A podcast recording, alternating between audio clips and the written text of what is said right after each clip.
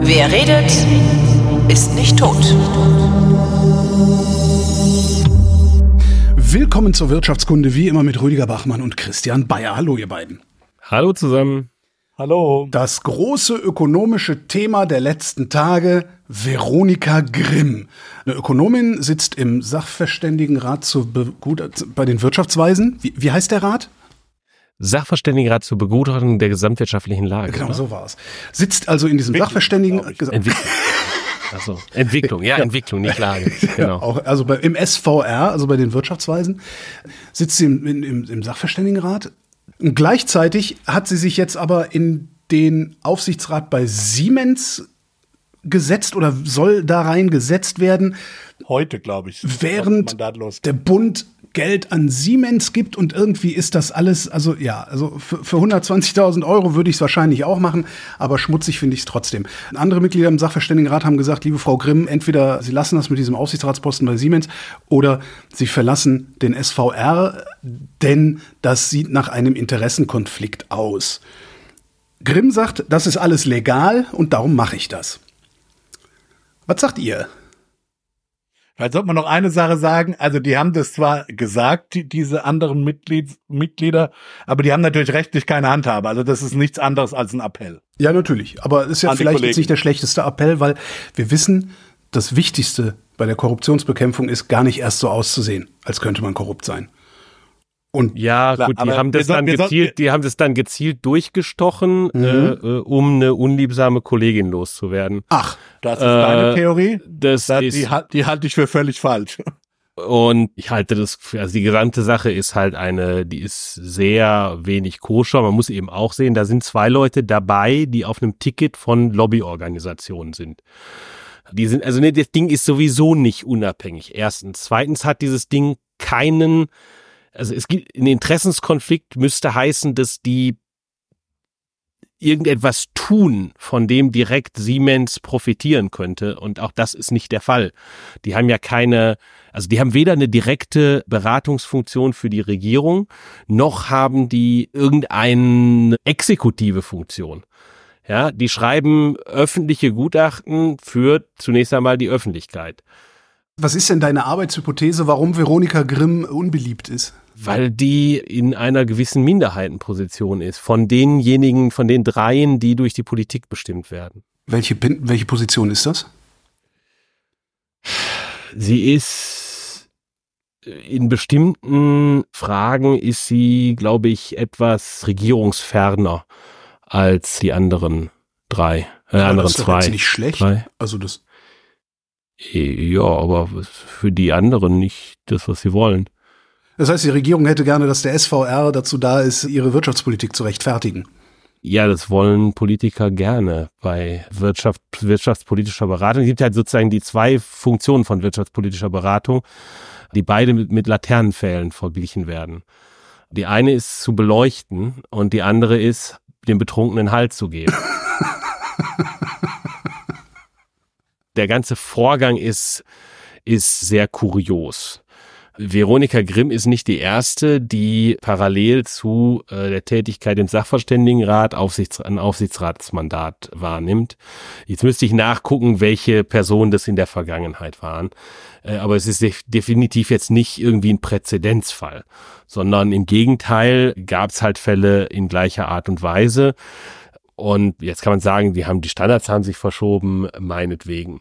Hinzu kommt natürlich, dass mit dem Sachverständigenratsmandat in der Regel durchaus äh, auch verbunden ist, Vortragseinnahmen zu erzielen, indem man auf der einen oder anderen äh, auch Unternehmensveranstaltungen Vorträge hält. So, es gibt nicht für diesen Sachverständigenrat irgendeine Transparenzpflicht, wie das für äh, Mitglieder des Bundestags ist, dass die Nebentätigkeitseinnahmen offenlegen müssen. Wenn man das fordern, also wenn man das wollte, dann müsste man das fordern.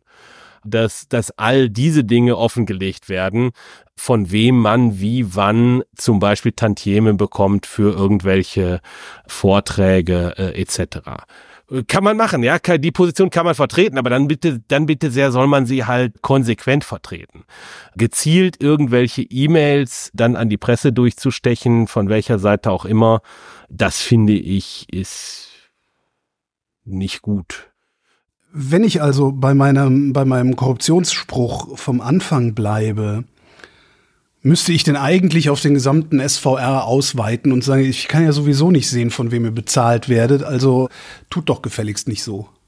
Ja, also zunächst mal müssen wir mal ein paar Fakten gerade rücken. Natürlich berät der, ist das gesetzliche Mandat, zunächst mal die Bundesregierung zu beraten. Das sieht man schon daran, dass die Bundesregierung verpflichtet ist, in ihrem Jahreswirtschaftsbericht jeweils auf das Jahresgutachten des Sachverständigenrates zu antworten. Also das ist da so eine Regierungsferne zu konstruieren, wie Christian es gemacht hat, ist absurd. Es gab in der Vergangenheit in der Tat ein paar wenige Aufsichtsratsmandate, viele waren es nicht.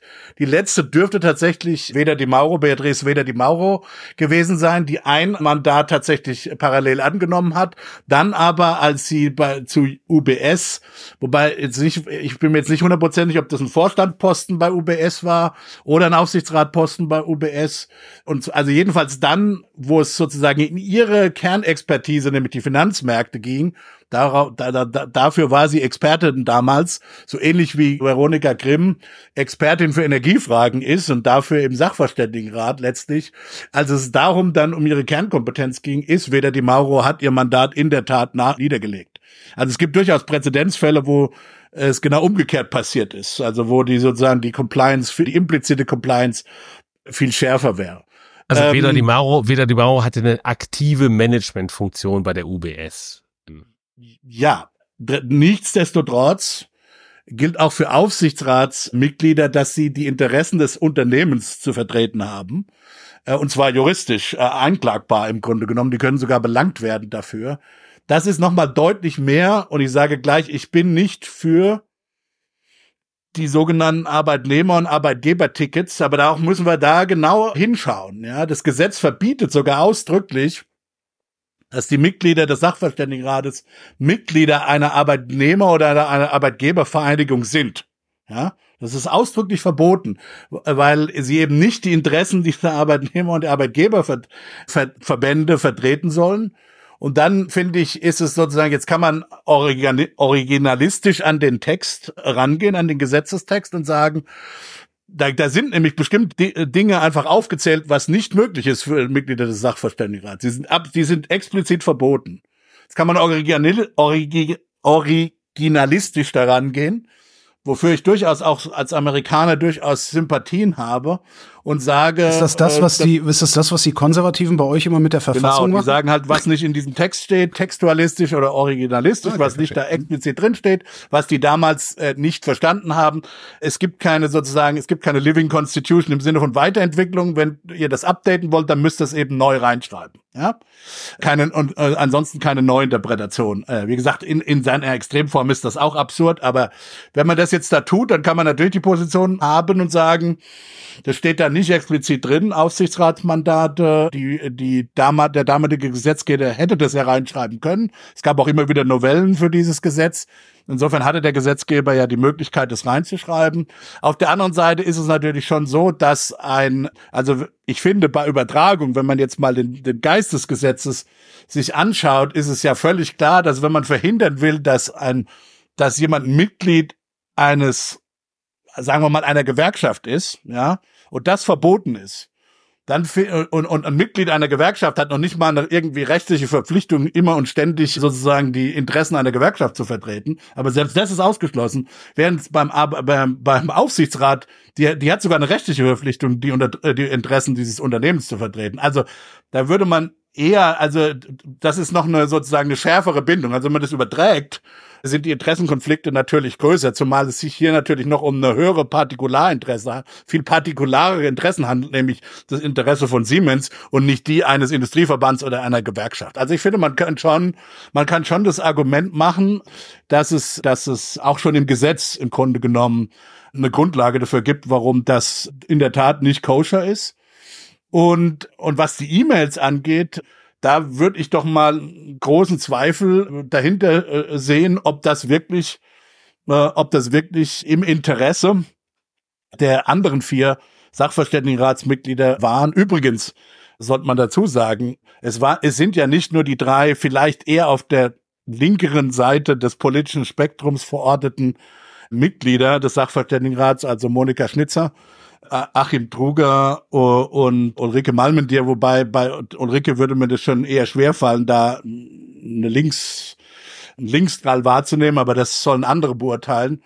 Aber natürlich der vierte, Martin Werding, ist derjenige, der von den Arbeitgebern berufen wurde und der ideologisch, was zum Beispiel Positionen gegenüber der Schuldenbremse und so weiter. Es wurde ja gesagt, Veronika Grimm hat sich öffentlich gegen sogar eine Reform der Schuldenbremse ausgesprochen, was nicht stimmt. Der, der, es gab ja ein Reformkonzept für die Schuldenbremse, die von den fünf Mitgliedern des Sachverständigenrats äh, ohne Minderheiten wurden zumindest verabschiedet wurde. Also, aber natürlich ist es ist schon richtig, dass Veronika Grimm die größere, größere Sympathien für die gegenwärtige Form oder nur eine geringe Reform der Schuldenbremse hat als andere Mitglieder. Das ist sicher richtig. Aber das gilt eben auch für Martin Werding. Und Martin Werding hat, und zwar nicht nur in dem E-Mail, sondern auch in öffentlichen Interviews seine Position verteidigt. Also, dass es hier um ein Mobbing gehen soll, um ein Rausdrücken der Kollegin, halte ich für eine schlichte Verschwörungstheorie. Die Fakten stimmen dazu überhaupt nicht überein. Und wenn, was ja jetzt auch rausgekommen ist, wo also de, das E-Mail wurde eben nicht geleakt äh, von den vier Mitglieder, von den vier anderen Mitgliedern des Sachverständigenrats. Wir wissen inzwischen, dass es aus der, aus der Politik kam, aus, äh, aus einem der Häuser, die da involviert sind. Und wir wissen auch, dass es Veronika Grimm war, die das FDP-regierte Finanzministerium da drauf gesetzt hat, in CC. Äh, das ist inzwischen, glaube ich, gut recherchiert und bekannt. Äh, so dass der Verdacht hier eher nahe liegt, dass es das aus dem Finanzministerium gelegt wurde, um eben genau hier so einen Opfermythos zu, zu kreieren, der aber sachlich überhaupt, wie gesagt, keine Basis in den Fakten hat. Die Fakten sprechen gegen ein, ein, ein Herausdrängen. Im Gegenteil, es wurde hier sogar mehrfach auch öffentlich dann wieder gesagt, entscheide dich bitte. Wir wollen dich gerne dabei haben. Wir wollen deine energieökonomische Expertise dabei haben. Aber wir wollen eben nicht, dass dieser Interessenkonflikt entsteht oder auch nur der Anschein eines Interessenkonflikts entsteht. Und das kann ich absolut nachvollziehen, weil natürlich ist für so ein, für so ein Gremium das Wichtigste deren Reputationskapital. Und der, deren Reputationskapital ist damit, hier würde ich schon sagen, gefährdet. Aber der, ähm, der, der, der Anschein, der ist doch sowieso passé. Also so wie ich Christian vorhin verstanden habe, muss ich jetzt davon ausgehen, beziehungsweise kann ich nicht davon ausgehen, dass da nichts passiert, weil ich eben gar nicht sehe, wo die ihr Geld verdienen nebenbei noch. Ich bin, ich bin durchaus dafür, das zum Anlass zu nehmen, ein, eine umfassende Diskussion über Compliance-Standards zu machen. Ich finde, da ist Deutschland gegenüber den angelsächsischen, skandinavischen Ländern weit, weit, weit hinten dran es äh, von außen betrachtet wirkt das mittelalterlich steinzeitlich, ehrlich gesagt, diese Compliance-Diskussion. Ja, natürlich, der Sachverständigenrat, meine Empfehlung wäre jetzt, dass in eine sehr aggressive Diskussion Vorwärtsverteidigung zu gehen und scharfe Compliance-Standards äh, zu machen, auch, auch nochmal über die, diese sogenannten Arbeitgeber- und Arbeitnehmertickets, äh, die, die eine absurde Funktion haben. Denn einerseits steht im Gesetz, die dürfen nicht Mitglieder eines Arbeitgeberverbandes oder einer, einer Gewerkschaft sein. Auf der anderen Seite gibt es eben diese Vor Vorschlagsrechte, die nicht, wenn ich es recht erinnere, im Gesetz stehen, sondern die aus historischen Gründen sozusagen irgendwann mal Praxis wurden, ja, um eben dem deutschen Kooperatismus und der deutschen, den deutschen sozialen Frieden Rechnung zu tragen, hat man das eben gemacht, dass da, dass es diese quasi Vorschlagsrechte gibt. Aber auch über die sollte man natürlich nachdenken im Sinne einer, ja, einer größeren Compliance-Reformen. Aber ich würde auch sagen, dass ich diese Tickets für weniger problematisch halte, weil, wie gesagt, die sind nicht Mitglieder, okay, die haben nicht den expliziten Auftrag, Interessen zu vertreten, während bei Grimm, wenn sie im Aufsichtsrat sitzt, muss sie dieses Interessen des Unternehmens vertreten. Das ist ihre Aufgabe als Aufsichtsrätin. Ja, aber in der Funktion als Aufsichtsrat. Ja, aber sie kann nie gegen die, Leben. sie sollte nicht, sie sollte nicht in ihrer Freizeit oder in ihren anderen Tätigkeiten zumindest gegen die Interessen des Unternehmens handeln. Damit macht sie sich vielleicht sogar strafbar. Also im Grunde, du bist dann immer Aufsichtsrat. Das ist ja nicht, du bist ja nicht Aufsichtsrat nur, wenn du in einem Raum bei Siemens irgendwo sitzt, sondern du bist halt immer Aufsichtsrat und hast eben entsprechende Verpflichtungen. Ja, aber nicht gegen Interessen zu handeln ist was anderes als aktiv im Geheimen äh, Interessen zu betreiben. Das reicht. Aber das wie kann ich ja. wissen, dass das nicht passiert? Genau. Das ist ja, diese, also ich, ich gucke jetzt, ich guck ganz ehrlich, ich gucke jetzt nicht juristisch oder sonst wie was, genau. sondern ich gucke einfach als Vollidiot aus Berlin-Tempelhof, der sich denkt, ah ja, guck an. Da, da machen sie sich alle wieder schön die Taschen voll und ich guck, ja. guck ins Leere. Also jetzt mal Stammtisch, ne? Aber das, ja, das ist halt ja, das Bild, was da, was, was da gezeichnet wird und was da ankommt. Und was Rudi gerade sagte, eine Vorwärtsverteidigung, wenn, wenn jetzt der gesamte SVR sagen würde, okay, wir machen jetzt hier mal im eisernen Compliance-Besen durch, also solange die das nicht machen, muss ich ja umso stärker davon ausgehen, dass sie überhaupt kein Interesse daran haben, beziehungsweise dass ihr Interesse die Verschleierung ist.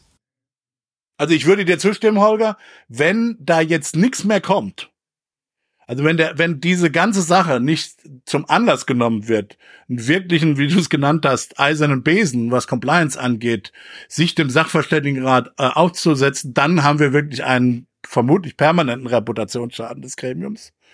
Dann ist auch der Vorwurf der, des politischen Mobbings, wie gesagt, ich halte die, ich halte die Evidenz dafür äh, gering, ja, bis nicht vorhanden, äh, aber trotzdem, der wird dann immer sozusagen mit politisch ausgeschlachtet werden können. Der Sachverständigenrat muss jetzt zumindest versuchen, ich weiß nicht, ob die sich die Regeln nur einstimmig geben können.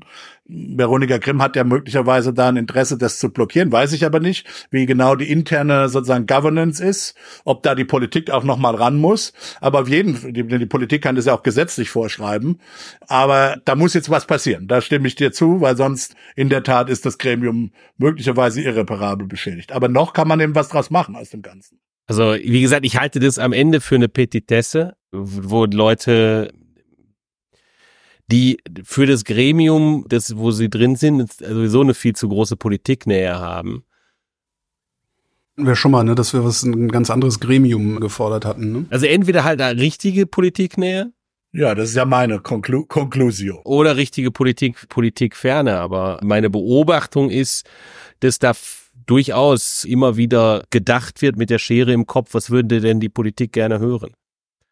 Ja, aber das ist ja schlecht. Und ich, vielleicht kann man jetzt mal diese endlich darüber nachdenken, ob man tatsächlich nicht Gremien auch trennt. Ja, indem man eben einfach Dinge, CEAs, eine Art CEA oder CEAs bei den einzelnen Ministerien oder wie auch immer beruft, die dann auch sozusagen wirklich an der, an dem, an der Hausleitung beziehungsweise dem, dem Kanzleramt jeweils hängen und deren Mandat auch erlischt, sobald eben die Regierung wechselt also wie, wie gesagt, eindeutig die, die, die, die politische Natur dieses ganzen Beratungsgeschäft, eben anerkennt. Oder, und, das kann man ja beides machen, dann ist zu sagen, wir wollen durchaus ein Gremium haben, das auch das Volk berät. Ja, das geht ja nicht nur um Politiker, Politikerberatung, sondern möglicherweise auch um Volksberatung. Wobei man natürlich fragen kann, warum warum es überhaupt ein so mal gesetzlich verordnetes, staatlich sanktioniertes sozusagen unabhängiges Beratergremium braucht. Ich meine, dafür gibt's, das könnten ja einfach die Professoren machen, ja. Es gibt ja genug Professoren, die, die Journalisten müssen ja nur mit, mit Professoren reden. Warum es da nochmal eine staatliche Zertifizierung braucht, ist schon nochmal eine Frage, aber angeno angenommen, man sagt, man will das haben. Es gibt, es gibt eben fünf oder sechs oder wie auch immer, die kriegen dieses staatliche Siegel sozusagen wirklich unabhängig geprüft, dann aber wirklich unabhängig und dann auch nicht von den, von den Regierungsparteien beziehungsweise von den äh, Ministerien berufen. Dann bin ich wirklich dafür, dass es der Bundestag die berufen soll. Wenn's, wenn wenn wenn es um Volksberatung geht, soll der Bundestag in öffentlichen, nach öffentlichen Anhörungen, in Zusammenarbeit mit der Fachgesellschaft, also in dem Fall dem Verein für Sozialpolitik, der dann eben sozusagen Listen herausgibt, wer sind die führenden Finanzwissenschaftler, bla bla bla in Deutschland. Das könnte man dann über die Ausschüsse machen, wäre dann eine viel größere Rolle und am Ende würde entscheiden eben das Parlament. Das Parlament würde die berufen nach öffentlichen Anhörungen, wie in den USA bei bestimmten Funktionen eben auch. Und da, das wäre sozusagen dann wirklich auch eine von, von der Berufung her eine, ein Signal, dass es sich hier um sehr politikferne Berater geht, die eben die Volksinteressen im Grunde, wenn man das mal so pathetisch formulieren will, im, im Blick haben. Es ist übrigens, ist mir gerade aufgefallen, drei Jahre her, dass wir über einen Council of Economic Advisors für Deutschland geredet haben. Ich pack die Sendung nochmal in die Show Notes. Ja, ja, gut, weil du siehst aber, Und genau, wir werden wieder, in zwei Jahren werden wir wieder drüber reden. Ja, was ist nämlich damals passiert? Damals war das nämlich ja auch innerhalb der Politik, weil, weil die, die, die große Koalition sich nicht darauf einigen konnte, ja, auf, auf Nachbesetzungen. Die SPD wollte unbedingt Lars Feld rauskicken. Dann hat Volker Wieland frustriert aufgegeben. Ja, und, und dann konnte man sich in der ganzen Legislaturperiode, in der verbleibenden damals, eben nicht drauf einigen. Man hat also politische Spielchen gespielt. Und solange die Konstruktion so ist, wie sie ist, nämlich, dass da politische Spielchen gespielt werden, Klammer auf, aber nur weil ohnehin schon politische Spielchen gespielt werden, will ich da nicht noch die Interessen von Einzelgroßunternehmen mit drin haben. Ja, das nächste Mal kommt jemand, äh, kriegt dann BASF auch noch ein ein, ein, ein Ratsmitglied. Keine Sendung äh, ohne einen äh, Diss an BASF. Muss leider sein, ja. Also was, was sagen wir eigentlich dazu dann, ja? Also was, ja gut, bei BASF da ist da ist ja, da wärst du auch dabei. Der ne? Rubicon. Ja gut, klar, also bist du auch weich, ja. Warum ist BASF so viel besser als Siemens? Nee, ja? ist Du denkst nicht immer über Siemens und ICE auf, ja. Also, also ja, das, das, das, das stimmt, das stimmt, das stimmt natürlich. Äh, nur kommen, jedes Großunternehmen hat doch jetzt ein Interesse daran, diese unmoralischen Angebote zu machen an die Sachverständigen, ehrlich gesagt. Also Siemens wird, Siemens wird sich da schon was versprochen haben. Also für, für Lau zahlen die der äh, Veronika nicht 120.000 Euro plus, plus alle möglichen Zusatzausgaben. Also wie gesagt, Klammer zu. Also wie gesagt, solange die politischen Spiele sind schlimm genug, da brauchen wir nicht noch deutsche Großunternehmen mit drin, finde ich. Aber wir sollten halt auch die politischen Spielchen äh, einstellen, indem man, indem man dieses Gremium völlig reformiert. Apropos, die große Koalition kann sich nicht einigen, wie du es eben gesagt hast. Wir brauchen Geld, denn wir wachsen nicht genug. Und die Ampel kann sich nicht einigen. Das ist genau das gleiche Spiel. Das ist genau das gleiche Spielchen. Ein Teil der Ampelregierung sagt, wir machen, keine Ahnung, Sondervermögensteuer. Also, ne, und der andere Teil der Ampel sagt, wir senken die Steuern für die Unternehmen. Was mich, was mich an dieser ganzen Wachstumsdebatte, gibt es zwei, eigentlich zwei größere Themen, die mich, die mich irritieren. Das eine ist, haben die Unternehmen überhaupt ein Problem? Brauchen die mehr Geld? Haben die nicht genug Cash und wachsen deshalb nicht?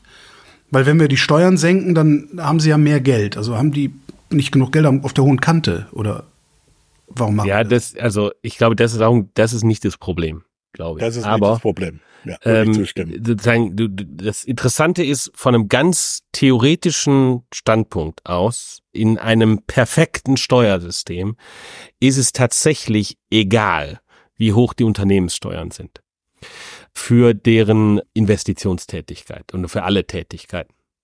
Das gilt allerdings nur dann, wenn sozusagen, wenn das Steuersystem ansonsten ideal ist und erstens mit Gewinnen und Verlusten symmetrisch umgeht und zweitens mit Abschreibungen auf Kapitalgüter immer wirtschaftlich perfekt akkurat umgeht. Also wenn du halt den Computer, den du kaufst, wirklich auch vier Jahre nur brauchst und danach, also weder drei noch fünf Jahre so und den dann über vier Jahre abschreibst, dann ist alles unproblematisch, wie auch immer, wie auch immer hoch die Unternehmenssteuern sind und auch Fremdkapital genauso besteuert wird wie Eigenkapital und so weiter. Dann ist es völlig wurscht, wie hoch die Unternehmenssteuern sind, äh, weil es immer nur darum geht, ob ich als Unternehmen mit, einer, mit einem zusätzlich investierten Euro äh, tatsächlich einen wirtschaftlichen Gewinn erziele. Also ob die Einkommensströme, die ich mit dem zusätzlich investierten Euro habe, ob die größer sind als die Abschreibungsströme da drauf und nur die Differenz ist das, was besteuert wird in diesem idealen, perfekten Steuersystem.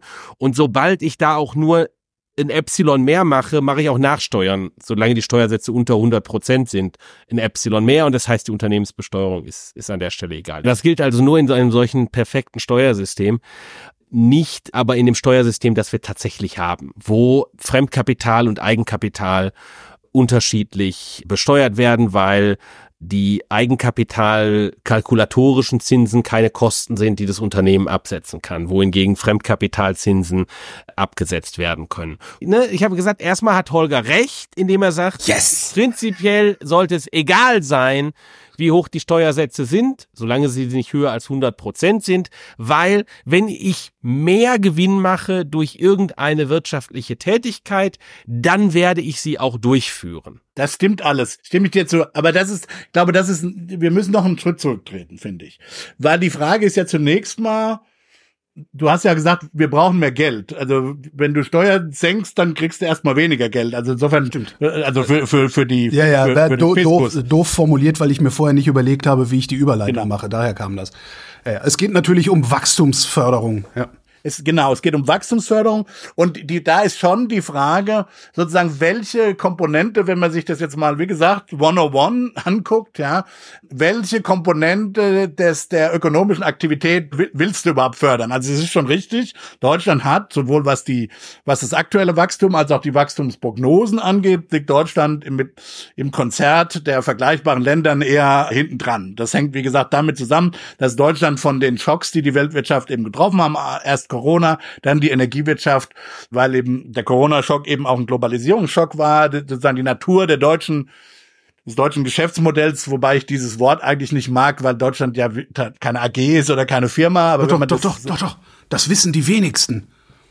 Eine GmbH. Eine GmbH ist das GmbH. nämlich, genau. Also Außerdem gut, sind wir auch noch, also besetzt sind wir auch noch. Mhm. Also jedenfalls die Wirtschaftsstruktur ist vielleicht das bessere Wort, macht, machte Deutschland besonders anfällig für diese Schocks. Insofern bedeutet das einerseits schon, dass, das kann man schon erklären, warum Deutschland jetzt da besonders äh, sozusagen wieder hinten dran ist. Und wir haben ja auch schon in vergangenen Sendungen über, sagen wir mal, langfristige Wachstumshänge, Bildungssystem, Föderalismus, Bürokratie, Verwaltung und so gesprochen.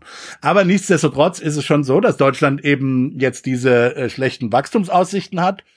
Und wenn man sich das anguckt, dann ist es eben wohl so, dass es eben besonders in den, an den Investitionen hapert. Ja, also man könnte ja noch andere Sachen, könnte ja sagen, auch es gibt eine Konsumschwäche oder so. Wir haben ja immer schon ja, ja, jein. Wobei wir ja schon öfter hier auch, glaube ich, ausnahmsweise mal gemeinsam vertreten haben, dass es die nächsten zwei Dekaden eigentlich keine Dekaden des Konsums sein sollten, weil wir ja diese ganze Transformation leisten müssen und es sowieso gut ist, wenn der Konsum ein bisschen zurückgedrängt wird, ja. Also es geht hier offensichtlich um Investitionen, ja. Um, und zwar sowohl staatliche Investitionen, aber eben auch private Investitionen in die in die, an alle möglichen Transformationen. Da würde ich jetzt mal den, egal wie die VGR das rechnet, auch die Investitionen in, in eine größere Verteidigungsfähigkeit Deutschlands noch mit einzählen. Und dann kommt eben die digitale, die Digitaltransformation und die Klimatransformation hinzu. Also es geht um Investitionen, ja.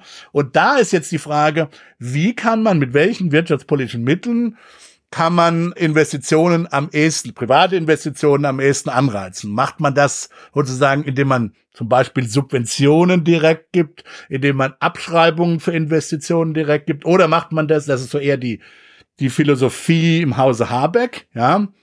Super Abschreibung, direkte Investitionszulagen. Also wenn du investiert, Habeck will dann auch noch immer, wenn du in bestimmte Sachen investiert, nämlich grüne Sachen, dann kriegst du Geld vom Staat. Oder, das ist so eher die, die BMF-Philosophie, die Lindner, die FDP-Philosophie, lass uns Unternehmenssteuern senken. Und dann haben die Unternehmen einen größeren Anreiz zu, zu investieren. Und da würde ich sagen. Haben die das denn?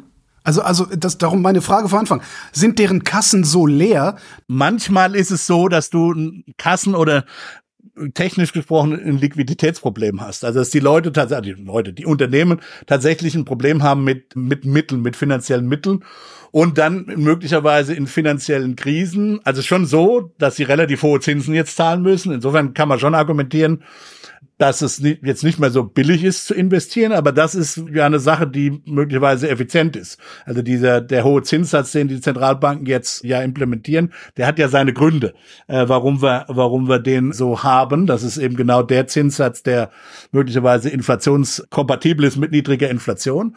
Also ansonsten würde ich aber sagen, haben wir ist es nicht jetzt ein Problem der der finanziellen Friktionen, dass wir eine Bankenkrise haben zum Beispiel, ja, wo wo die Leute einfach nicht, oder die, ich sage immer die Leute, die Unternehmen an finanzielle Mittel kommen, um, also über Kredite an finanzielle Mittel kommen, um ihre Investitionen zu finanzieren. Wenn ich es richtig verstehe, haben die auch gut Eigenmittel inzwischen angehäuft. Also das ist tatsächlich nicht das Problem, sondern es geht hier tatsächlich eher um Rentabilität. Ja, also lohnen sich diese Investitionen in Deutschland? Ja, das ist eben die Frage. Und dann kann man jetzt sagen, also es ist nicht Liquidität. Ich würde argumentieren, viel viel, was Sache ist äh, oder warum die sich nicht lohnen, ist einfach Unsicherheit geopolitische Unsicherheit und vor allen Dingen politische, politische Unsicherheit, weil eben immer noch nicht klar ist, wie die Transformation eigentlich wirklich zu, zustande kommen soll. Es ist immer noch nicht klar, wo die ganzen Arbeits- und Fachkräfte herkommen sollen.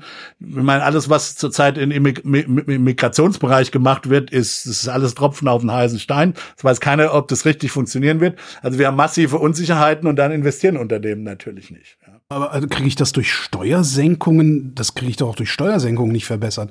Wenn die Politik mir nicht sagen kann, die nächsten, also wir brauchen, weiß ich nicht, wir brauchen da hinten ein, eine große, einen großen Batteriespeicher, äh, in den muss jetzt investiert werden. Wir, wir garantieren, dass, weiß ich nicht, dass wir den Strom, der da gespeichert wird, irgendwie vergüten oder, oder abkaufen oder sonst wie, mir egal also wenn ich die, wenn die, wenn die Rahmenbedingungen, die gesetzlichen Rahmenbedingungen stimmen, dann investiere ich doch, wenn ich weiß, worauf ich mich verlassen kann. Ja, aber das ist ja nicht all or nothing. Und das ist ja auch nicht die gesamte Wirtschaft. Ja, also du brauchst ja auch niemanden äh, aus der Politik, der dir garantiert, dass du Hörer hast, ja. Dafür, dass du dir ein neues Mikrofon kaufst. Ja, das stimmt. Ja, also wirtschaftliche Aktivität, meiste wirtschaftliche Aktivität passiert ja nun erstmal, ohne dass der Staat irgendwas garantiert, dass es dieses oder jenes ist. Ja, aber er, muss ja, er muss ja irgendwelche Rahmenbedingungen, also zum Beispiel, genau, aber du hast, ich würde mir zum Beispiel hast, kein hast, neues Mikrofon kaufen, wenn ich nicht zumindest mich auf eine Art und Weise darauf verlassen würde, dass ich hier auch die nächsten fünf Jahre noch meine Meinung frei im Internet äußern kann. Genau, das, genau. Ne? Also, ja, ja, ja, genau. Also natürlich gibt's gibt's gibt's Rahmenbedingungen, gibt's politische Unsicherheit und die ist durchaus erheblich. Die finde ich das, sehr erheblich. Das, das, ja. das sehe ich auch so. Da ist aber auch nicht ganz klar, wie man die denn äh, wegkriegen kann, weil zum Teil auch technologische Unsicherheit. Es gibt, gibt eine gewisse technologische Unsicherheit, dann und sozusagen dann sind alle Seiten wollen mit dem Kopf durch die Wand und sagen, wir wissen aber, wie die technologische Unsicherheit sich so rum oder so rum auflöst und und wie die Dinge funktionieren und wenn man aber genau schaut, ist überhaupt nicht klar, wie die Dinge funktionieren. So, das, das, das ist eine fundamentale technologische Unsicherheit, die es noch immer gibt, die unklar ist. Also jetzt mit, mit dem Kleinen angefangen, ja. Also gehen wir wieder über, denken wir wieder über die Heizungen nach und die, die Wohnungen ja, dann ist überhaupt nicht klar, ob das Stromnetz hinreichend ausgebaut wird oder ob das Fernwärmenetz hinreichend ausgebaut wird oder gar nichts von beiden hinreichend ausgebaut wird. Und je nachdem, was ich glaube, welches Netz hinreichend ausgebaut wird, ist es eine kluge Entscheidung, mit einer Wärmepumpe zu heizen, mit der Fernwärme zu heizen oder weiter mit Gas zu heizen. Aber gut, Christian, das scheint mir jetzt eine politische Unsicherheit zu sein. Ich meine, da könnte der Staat ja über Commitments sagen, okay, wir sagen, so meinte ich das ähm, auch mit meinen Batterien. Äh, Fernwärme wird bis dahin und dahin in diesen Städten und diesen Gemeinden ausgebaut. Ja, das ist, das ist richtig, aber gleichzeitig, das ist einerseits eine politische Unsicherheit, andererseits ist es aber auch eine technologische Unsicherheit, als niemand wirklich ernsthaft sagen kann, welcher dieser Wege tatsächlich zu 100 Prozent gangbar ist und überall. Also das ist eine Mischung zwischen die Klar, Politik will sich nicht oder kann sich will und kann sich nicht festlegen auf etwas, was sie auch überhaupt in der Gänze noch gar nicht abschätzen kann, weil natürlich da auch so dieses Pareto-Prinzip gilt. Ja, irgendwie die letzten 20 Prozent sind halt am teuersten. Ja, und deshalb gibt's, da, da gibt's sozusagen fundamentale Unsicherheiten. Das mit den Heizungen ist einfach nachzuvollziehen. Diese gibt es letztlich weitestgehend überall. Das gilt für die Stahlproduktion. In der Frage, schaffen wir einen grünen Stahlmarkt? In welcher Art, das ist wieder eine politische Unsicherheit, in welcher Art und Weise wird dieser Markt für Grünstahl sein? Ist der aber überhaupt international, im internationalen Handel durchsetzbar? Ist der rechtlich durchsetzbar? Ist eine rechtliche Unsicherheit, die aber nicht eine politische Unsicherheit notwendigerweise, notwendigerweise notwendigerweise ist, weil man natürlich rechtlich in internationale Verträge eingebunden ist etc also es gibt, da gibt's große Unsicherheiten. Aber dennoch bleibt bei allem natürlich immer noch die Frage, ist gegeben die Unsicherheiten, Richtig. nehmen wir mal an, ich kann die nicht wegmachen per Fingerschnipp. Mhm. Ja? Doch, doch, äh, durch Steuersenkung. Ja, dann ist immer noch die Frage, lo, sozusagen lohnt sich das? Und jetzt ist wieder der Punkt, den ich vorhin gemacht habe. In einem idealen Steuersystem ist es egal. Also stell dir vor, du hast irgendwie 100 Euro, die du für irgendwas investieren sollst. Stellen wir uns mal vor, damit erzielst du morgen 105 Euro Einkommen und du zahlst 4% Zinsen. Danach ist das Ding, was du investiert hast, weg. Ja, also morgen, nächstes Jahr kriegst du das, die 105. Dann würdest du normalerweise sagen, bei 4% Zinsen, ich krieg morgen 105, heute zahle ich 100, mache ich lohnt sich auf jeden Fall.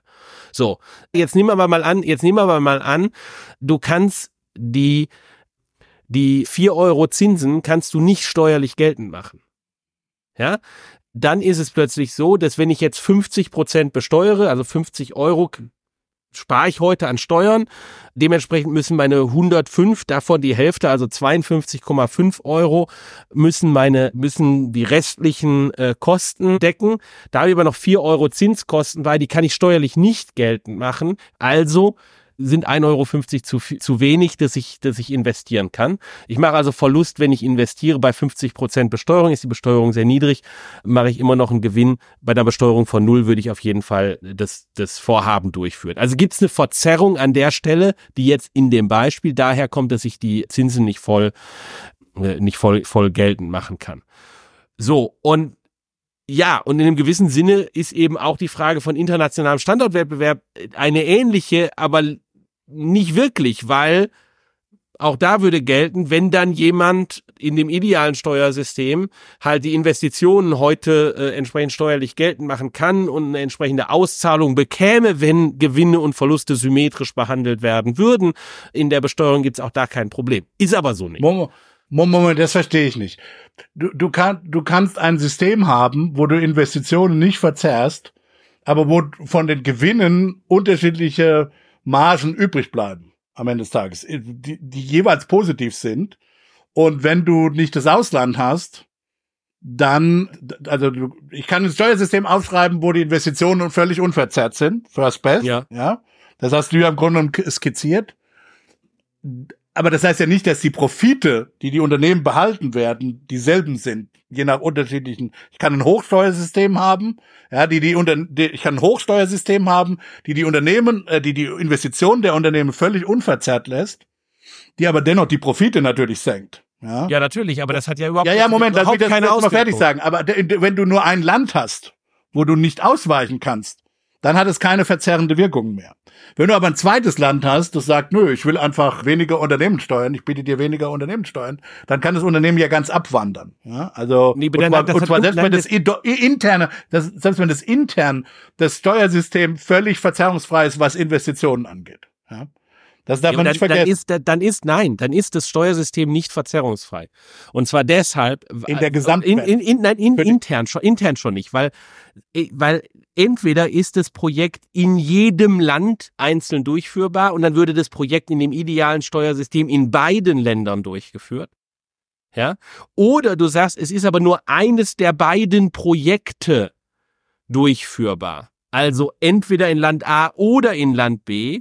Und dann hieße die korrekte Besteuerung natürlich, dass ich die Opportunität, die ich aufgebe, wenn ich in Land A und nicht in Land B investiere, sure. dass ich okay. die dann auch zum Abzug bringen müsste, also fällt es unter dieses andere Beispiel schon, dass ich eben ja. ein Teil der Investi ein Teil der Investitionskosten ist die Opportunität in Land B zu investieren, dass ich sie sure. aufgebe, dass ich die nicht Aber steuerlich davon äh, sind wir ja meilenweit. Und davon sind wir natürlich meilenweit. Davon Meilen, sind wir da sind wir wirklich meilenweit. meilenweit. Also intern, wenn es diesen Standardswettbewerb nicht gäbe, da will ich gar nicht mal so, also es gibt natürlich diese Fremdkapitalkosten, es gibt, äh, es gibt Abschreibungen, die nicht richtig sind. Quantitativ halte ich allerdings diesen den, die Möglichkeit in anderes, darüber wird ja auch geredet zurzeit. Also das ist ja was ja so in der öffentlichen Diskussion. Da ist natürlich viel Propaganda dabei, will ich auch sagen. Also Unternehmerpropaganda, die sagen, wir wandern ab, wenn ihr uns und so weiter. Ja, oder auch äh, umgekehrt sozusagen die, die umge den umgekehrten Fluss, wenn Intel sagt, wir kommen nur nach, wo können sie nach, Magde nach Magdeburg, wenn und so weiter. Das ist alles, da ist natürlich viel Unter Unternehmenspropaganda dabei, schon völlig klar.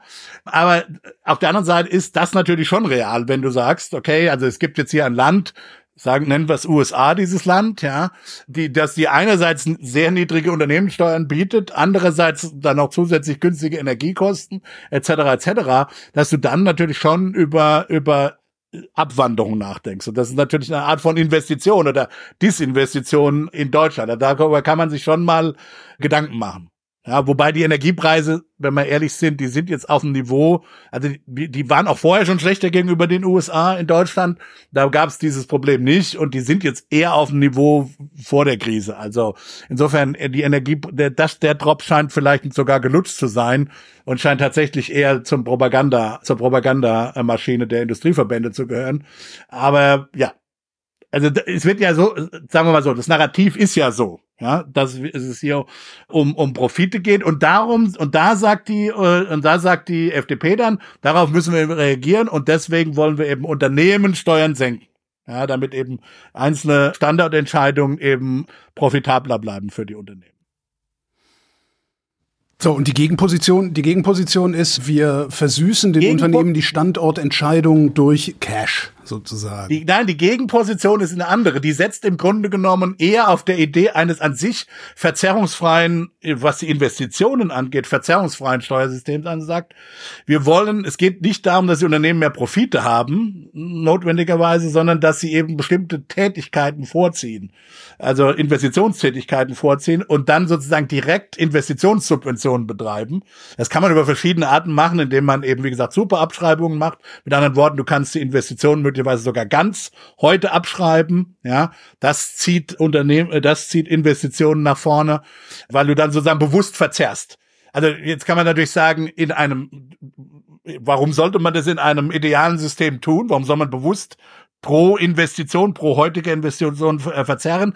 Ja, naja, weil es eben darum geht, dass wir jetzt diese, weil es eben andere, auf der an, irgendwo externe Effekte gibt, die dich eben dazu zwingen oder aufgrund derer du gerne hättest, dass wir heute anfangen zu investieren. In die Transformation zum Beispiel, ja.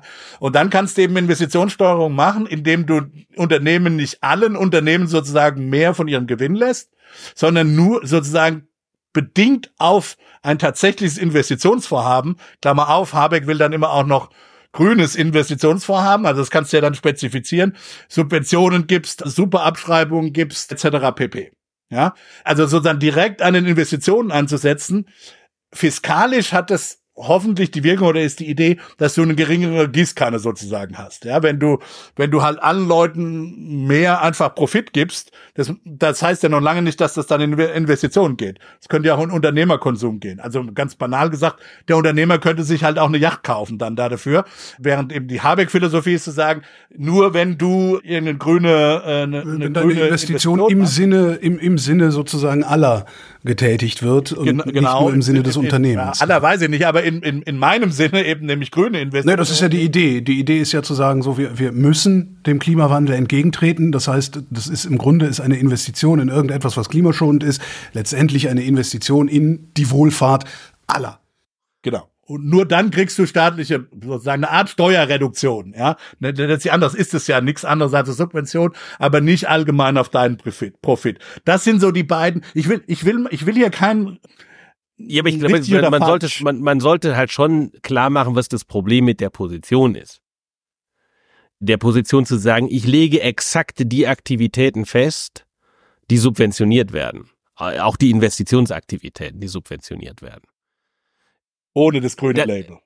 Ja, doch mit dem Grünen. Also zunächst einmal, wenn sozusagen alle Investitionsaktivitäten subventioniert werden, Das dann- ist nicht dasselbe wie die Steuern zu senken. Die Korb, die, dann ist das, nein, nein, dann ist das dann, natürlich ist das nicht dasselbe wie die Steuern zu senken, sondern das ist tatsächlich eine direkte Förderung von Investitionen. Das geht in die Richtung der Senkung von Kapitalertragssteuern.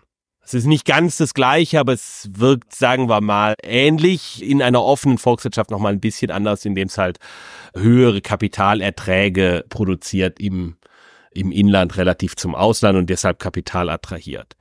Das ist auf jeden Fall der Fall. Aber in dem Moment, wo ich dann anfange, äh, innerhalb der Kategorie Investitionen sozusagen gezielt auszusuchen, welches denn die, die Gewinner von morgen sein sollen und wenn wir über Chips nachdenken, wenn wir über Heizungsaustausch nachdenken, wenn wir über grüne Stahlproduktion nachdenken, dann wird dort überall der Gewinner ausgesucht, ja dann haben wir natürlich durchaus das Problem und der, ich weiß nicht, ob der Spruch ta tatsächlich direkt von Moritz Schuller kommt, aber wenn, wenn ja, ich finde ihn gut.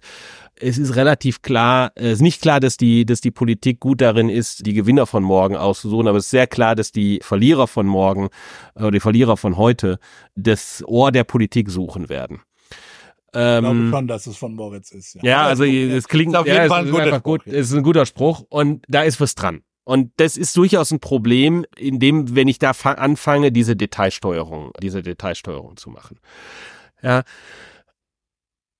So, und da ist, da ist ein, gibt's von meiner Seite eine gewisse Skepsis da drin. Ich glaube, es wäre wesentlich sinnvoller, im Rahmen des ganzen Problems von durchaus auch zu geringer Investitionstätigkeit äh, über andere Margen nachzudenken. Die größte, das größte Problem der zu geringen Investitionstätigkeit ist die zu geringe Investitionstätigkeit im Bau in Deutschland. Da haben wir in den letzten 20 Jahren ein völliges Auseinanderdriften der Investitionsgüterkosten zwischen der Bundesrepublik Deutschland und dem Rest der EU im Baubereich bekommen. Wie kommt's? Sind das, sind das die, die berühmten Auflagen? Das sind, die, das sind, das sind im, das, das sind im Kern, im Kern sind es Auflagen. Dazu kommt noch als zweites, das sticht dann in den Daten, durchaus geht das in die Richtung, dass wir bei der Landausweisung für Bau halt seit 20 Jahren halt eine völlige Kehrtwende gemacht haben, die überhaupt nicht mit der äh, Bevölkerungsentwicklung übereingeht und die jetzt halt massiv auf die Füße fällt, in jeder Dimension problematisch ist also sozusagen sowohl von der wirtschaftlichen Entwicklung, dass halt die Städte nicht hinreichend stark genug wachsen und damit Wachstumsmotoren sind, äh, bis hin zu den politischen Fragen, die das aufwirft, dass das halt verstärkt abgehängte Gruppen schafft, die dann am Ende ihr Heil nur noch darin sehen, irgendwie die AfD zu wählen oder BS. BSB ja, aber das ist halt auch so. ein politökonomisches Problem, weil also ich kann das ganz, ich kann das, ich habe erlebt das sozusagen an, an eigenen Leib ich besitze noch eine sozusagen Immobilie in Deutschland. Das ist schon seit ewigen Zeiten Bauerwartungsland, ja.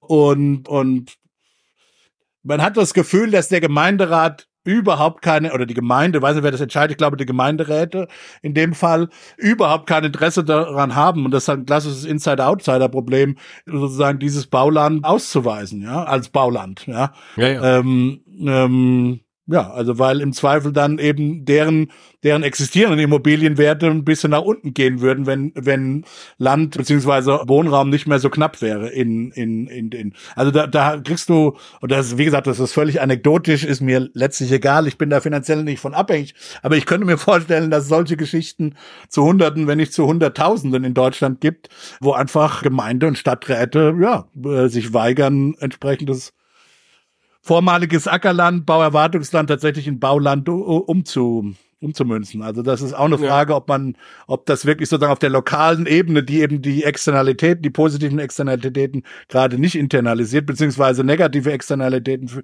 fürchten muss für ihre eigenen Immobilienwerte, ob das in der richtigen Hand ist.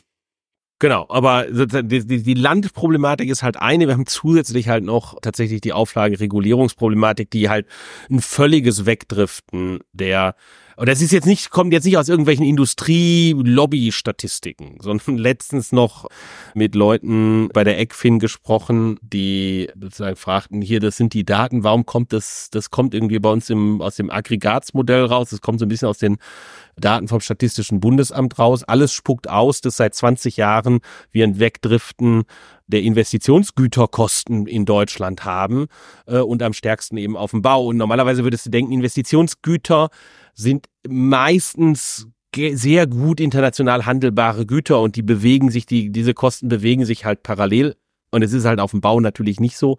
Und das hat was mit Regulierung zu tun. Das ist ein und, schweres, und, und in den anderen Sektoren, also wenn das auch in, den in, Bau betrifft, und also wenn es die anderen Sektoren. Also in den anderen Sektoren, in den anderen Sektoren ist es weniger so. Da bewegen sich eben die Investitionen, also sozusagen je bauferner es ist, desto einheitlicher sind die Investitionsgüterkosten in der Europäischen Union, wie sie sich bewegt haben.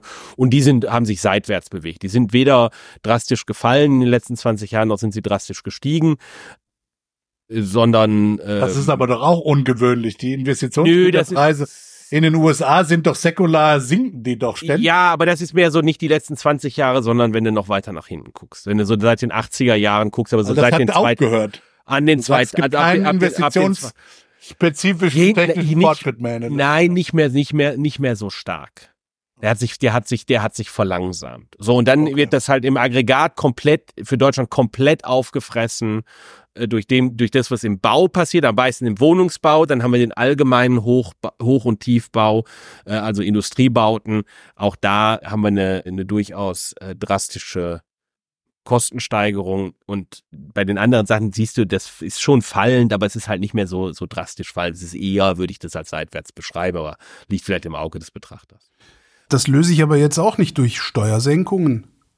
Nee, das löse ich weder durch Steuersenkungen noch durch noch also das kann ich natürlich lösen ein Stück weit durch Subventionen, aber ich meine, das meinst du auf der einen Seite nicht Ursachen adäquat. Das wäre Symptombekämpfung, ja. aber das kannst du schon machen. Also du kannst genauso also wie eine Unsicherheit, das sind natürlich alles Margins, ja, also du kannst natürlich also wobei Christian ja recht hat, das ist ja, das ist ja im Gegensatz zur Unsicherheit, die sowohl politisch als auch technologisch ist, würde man ja da darüber nachdenken, da kann die Politik, könnte die Politik noch sehr viel machen, gerade auf dem Bau, haben wir ja darüber gesprochen, Kommunalreform, was weiß ich, ja, drüber nachzudenken. Also das scheint mir ja tatsächlich eine, eine politische Geschichte zu sein. Aber du hast recht, es ist nicht klar, dass der Bund da so viel machen kann. Und wenn man jetzt mal annimmt, dass nur der Bund hier im Boot ist und die anderen sowieso ihr eigenes Ding machen, dann dann ja, dann, dann kannst du auch dann über Steuersenkung nachdenken, um eben sozusagen an einem anderen, wie gesagt, du hast eben zehn Determinanten für Investitionstätigkeit. Wenn die anderen neun irgendwie fixiert sind und du kannst als Bund nichts dagegen machen, naja, dann musst du halt den äh, sozusagen Hebel drücken, den du, den du mit dem du auf den du drücken kannst als Bund. Ja, und das wäre dann halt die Rentabilität von Investitionen. Ja, nee, gut, aber du kannst sie aber auch, du kannst sie aber auch verändern, indem du das Arbeits versuchst am Arbeitsangebot. Das ist, was ich eigentlich am Anfang sagen wollte. Sozusagen die zwei Sachen sind einerseits Bau, andererseits ist, wie kann ich auch Investitionstätigkeit anreizen, indem ich am Arbeitsangebot drehe äh, indem ich, haben wir ja schon drüber gesprochen. Ja, und weil das ist, das ist natürlich das Spiegelbild in dem Maße, wo ich jetzt hier vielleicht Unternehmenssteuern senke oder Subventionen ausgebe, irgendwer muss dafür bezahlen. Und das heißt, die, die Opportunitätskosten davon sind natürlich höhere Einkommenssteuern. Und das hat eine Auswirkung auf das Arbeitsangebot. Oder höhere Sozialabgaben oder so, ne, wo auch immer man sieht, dass das Arbeitsangebot jetzt besonders elastisch ist, Darüber kann man ausgiebig diskutieren, an welcher Stelle man vielleicht Verzerrungen im Arbeitsangebot eliminieren möchte. Wenn es ums Arbeitsangebot geht, dann gibt es auch natürlich noch Verteilungsdimensionen des Ganzen, äh, also wie die Progressivität des Steuersystems ist. Äh, aber das sind natürlich schon die Alternativen, über die ich dann auch nachdenken muss. Und wenn ich darüber nachdenke, dann glaube ich, ist es nicht unbedingt die kluge Idee, äh, jetzt zu versuchen, da Gewinner zu picken, äh, oder mit der Gießkanne die Unternehmenssteuern zu senken oder mit der Gießkanne Investitionssubventionen auszugeben, wenn die Alternative wäre, mit der Gießkanne die, sagen wir mal, Einkommensteuern oder was mir vielleicht noch näher liegen würde, die Eingangs, sagen wir mal, Steuersätze ist falsch, Beitragssätze äh, bei der Sozialversicherung zu senken, um die, die, sozusagen die, Transfer die Transferentzugsrate zu reduzieren, um, um damit auch hinzubekommen, das Arbeitsangebot in weiten Bereichen zu erhöhen. Und dann kann man sich darüber ja. Gedanken machen, wo sozusagen die größten Komplementaritäten äh, vielleicht auch zu mehr Kapital sind, ob im unteren oder im oberen Bereich der Einkommen Einkommensverteilung, wo ich möchte, dass insbesondere mehr Leute, mehr Leute tatsächlich tätig sind. Aber ich glaube, da ist einfach viel mehr zu holen als in dieser gezielten Steuerung von Investitionstätigkeiten, wo ich an der anderen, wo ich versuche, letztlich sozusagen to push a string. Ja, es sind keine Leute da, die arbeiten sollen, aber da sollen irgendwelche Fabriken gebaut werden, wo dann keiner drin arbeitet. Ja, oder, oder ich will Anreize naja, schaffen, dass, dass gebaut wird, äh, Wohnungsbau, aber darf ich nicht. Das funktioniert Klar. nicht gut. Du hast recht, aber das heißt ja nicht, dass das nicht komplementär, dass das komplementär sein kann. Ne? Nee, äh, du kannst das Geld, aber du kannst das Geld nur für das eine oder für das andere ausgeben. Ja, ja, oder du machst halt 50-50. Also man kann Geld ist fungible, du kannst halt auch immer teilen. Also, also, also ich sage nicht, dass das die optimale ja. Politik ist. Ich sage, das ist trivialerweise der Fall, dass du, äh, dass du an beiden, an beiden Margins und typischerweise wollen wir natürlich, dass wir an verschiedenen Margins drehen, ja. Aber du hast völlig recht. Es macht keinen Sinn, Fabriken bauen zu lassen, wo keiner arbeiten kann, weil wir das Arbeitskräfte und Fachpersonal nicht haben. Das macht keinen Sinn. Das ist, das ist, das ist äh, völlig richtig. Aber das heißt ja nicht, dass man diese Fabriken nicht möglicherweise auch subventionieren will, wenn es eben Gründe gibt, andere Marktversagensgründe, warum diese Fabriken nicht ohnehin auch mit dem erhöhten Arbeitsangebot gebaut werden. Aber ich will nochmal, ich glaube, es ist nochmal wichtig, den, Ökono den, den ökonomischen Unterschied nochmal wirklich rauszuarbeiten. Könnt ihr mir vorher das mit der Transferentzugsrate nochmal erklären? Das habe ich, das habe ich nämlich wirklich nicht verstanden. Wir haben eine Situation, wo Leute, die ein geringes Einkommen haben, gar keine oder fast gar keine Einkommenssteuer zahlen.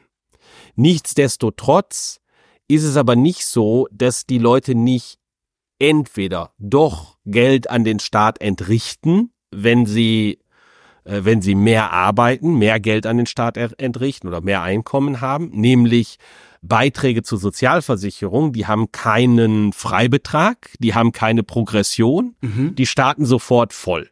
Ja. So, und für jemanden, der ein geringes Einkommen hat, sind die Beiträge zur Sozialversicherung die viel größeren Abzüge auf der, äh, ähm, ja, Steuern der Lohnabrechnung. Ja, ja. Als, und hinzu als, kommt, dass existierende Transfers auch schnell auslaufen. Das ist zwar, du hast zwei Effekte. Genau. Ja. Das ist ja gerade die Diskussion, hat ja IFO jetzt gerade einen großen, zusammen mit der Zeit, die haben ja so ein das ist ja diese berühmte Netto von wie viel wie viel Netto bleibt vom ja, Brutto ja. für welche Familie in welchen in welchen Städten oder so. Ja, ja das da, war dieser, da dieser Rechner, wo du ausrechnen lassen kannst, genau, wie viel, da wie viel halt Kindergeld, raus, wie viel Wohngeld und wie viel genau. wie viel kriegst und, du wenn, wenn, wenn, du, wenn du das halt tust, dann kommt halt in, für manche Leute, für manche Situationen raus, dass du zwar immer mehr hast, wenn du arbeitest, aber manchmal eben tatsächlich nur ein paar Kröten mehr für für viel mehr arbeiten. Und dann sagen sich die Leute, warum soll ich das tun? Ja, wenn ich da 50 Euro für 10 Stunden mehr pro Woche arbeiten habe oder so, warum soll ich die anbieten? Ja, dann bleibe ich halt lieber zu Hause, weil es natürlich einen Nutzen Standard neoklassische Arbeitsangebotstheorie, äh, die ich immer noch nach wie vor hochhalte mhm. und für sehr wichtig halte. Also diese ganze Work-Life-Balance und Arbeit führt zu Erfüllung vom Selbst und so weiter. Da ist viel Esoterik dabei. Am Ende des Tages gehen Leute nicht so gerne arbeiten und ähm, und ja, also ja, ja, nee, und ja. dann ist dann ist es eben so, dass wenn du wie gesagt, die Zahlen sind jetzt völlig konstruiert, aber wenn du dann 50 Euro für 10 Stunden mehr raus hast, mhm. dann hast du zwar nominell mehr Einkommen, das sagt ja auch immer Heil und so, da hast du zwar nominell mehr Einkommen, wenn du arbeitest und das mag auch dynamisch für dich gut sein, weil du Humankapital akquirierst und dann später auf in bessere Positionen gehen kannst und alles, alles recht und schön, aber für manche Leute, die vielleicht auch gar nicht mehr wollen, die einfach nur einen Job wollen, die, die sagen sich dann, nö, dann bleibe ich halt diese 10 Stunden zu Hause für 50 Euro mehr mhm. und, und freue mich an meiner Freizeit. Uhrzeit. Also es gibt ja, halt auch da, kommt, da, da, kommen, da kommen ja noch andere Dinge kommen ja noch hinzu, dass äh, erstens man Kosten, auch Schwarz, Schwar Schwarzarbeit machen kann. Zweitens, kann, kann ich da mal Adressen haben und so? Ich würde auch gern mal schwarz arbeiten können. Ja. So, und dann das. Als Beamter darf er dir das nicht sagen. Äh, Schwarzpodcast. Musst du mit mir reden, genau. Olga. Ich, ich gebe dir die Tipps. Ich bin kein Beamter. Ist nett. Also der, der, der, also all diese Dinge spielen natürlich eine Rolle. Und dann dieses Argument mit dem Sammeln von Humankapital ist für manche Leute richtig. Aber für eine ganze Reihe von Leuten, die substanzielle ein, substanz, wo der substanzielle Einkommensanteil Transfers sind, ist es nicht so. Ja, also ich, die Wahrscheinlichkeit, dass derjenige, der so freundlich ist und unsere Büros in der Uni putzt, dass der die große Karriere noch macht, die ist extrem niedrig. Und das siehst du, siehst du auch in den Daten, ja. Also wenn du dir anguckst, Natürlich, äh, welche ja. Ausbildung haben welche Leute, wie sind denn deren Einkommensverläufe, da sind all diese. Ja, wobei, Effekte, wenn du eine große Familie hast in München, dann sind die Transfers schon so hoch. Da reden wir dann schon über kleinere Angestellte. Also das sind ja nicht nur Putzjobs. Ja, natürlich. aber, auch aber, die, auch die ja. haben begrenzten, begrenzten Aufstiegshorizont, sagte ich ja. Völlig richtig. Ja, genau. So und das, diese Effekte sind in, insofern alle klein. Und dann reden wir auch nicht über äh, für zehn Stunden 50 Euro mehr, sondern wir reden eher um ein Nettogehalt sozusagen von, von einem Euro die Stunde und das jemand, der äh, oh, das war Monat, was ich gesagt habe. Ach so, ja, ja, okay. Wochentlich, wöchentlich. Wöchentlich, ja, ja, ja. Also von daher, das ist, diese, diese Effekte gibt's natürlich selbstverständlich. Und die sind groß und die höchsten äh, impliziten Steuersätze in unserem System sind nicht am, bei den höchsten Einkommen, sondern die sind bei den niedrigsten Einkommen. Und da haben wir natürlich dann auch dementsprechend die massivsten Verzerrungen. Das Problem zu lösen ist nicht total trivial, weil auch da kommt sehr drauf an, sozusagen an welcher Stelle, was, was für eine Art von Entscheidung wird denn beim Arbeitsangebot getroffen? Also wird zum Beispiel, ist die Entscheidung hauptsächlich eine, Vollzeit zu arbeiten oder gar nicht zu arbeiten, mhm. ähm, dann ist die Frage von, wie viel mehr Geld habe ich denn für eine Stunde mehr Arbeit pro Woche, eine ziemlich irrelevante. Sondern da muss ich wirklich, ist nur die Frage, wie viel Geld habe ich denn für das komplette Paket mehr? 40 Stunden die Woche oder 0 Stunden die Woche. Wohingegen, wenn die Entscheidung hauptsächlich eine ist, wo ich irgendwie völlig flexibel sagen kann, von einer Stunde bis 50 Stunden die Woche, kann ich selber, kann ich auswählen im Grunde genommen und werde quasi pro Stunde bezahlt, dann kriege ich ein anderes System heraus, was die, das ideale Steuer- und Transfersystem ist. Und ich glaube, ein Teil der Debatte ist durchaus auch, dass sich diese Realitäten verschoben haben in einer, in, in einer Wirtschaft, die stärker eine Dienstleistungsgesellschaft ist, mhm. haben wir typischerweise viel größere Flexibilität auf der Stundenseite relativ zu sozusagen der Industriearbeiterschaft. Da gibt's halt, da gibt's eine Schicht ja. und die Schicht muss ich voll machen. Da kann ich nicht mittendrin in der Schicht sagen, so jetzt gehe ich nach Hause. Ja, äh, funktioniert nicht, sondern Noch einmal. Äh, ja, genau. Alle Räder stehen still.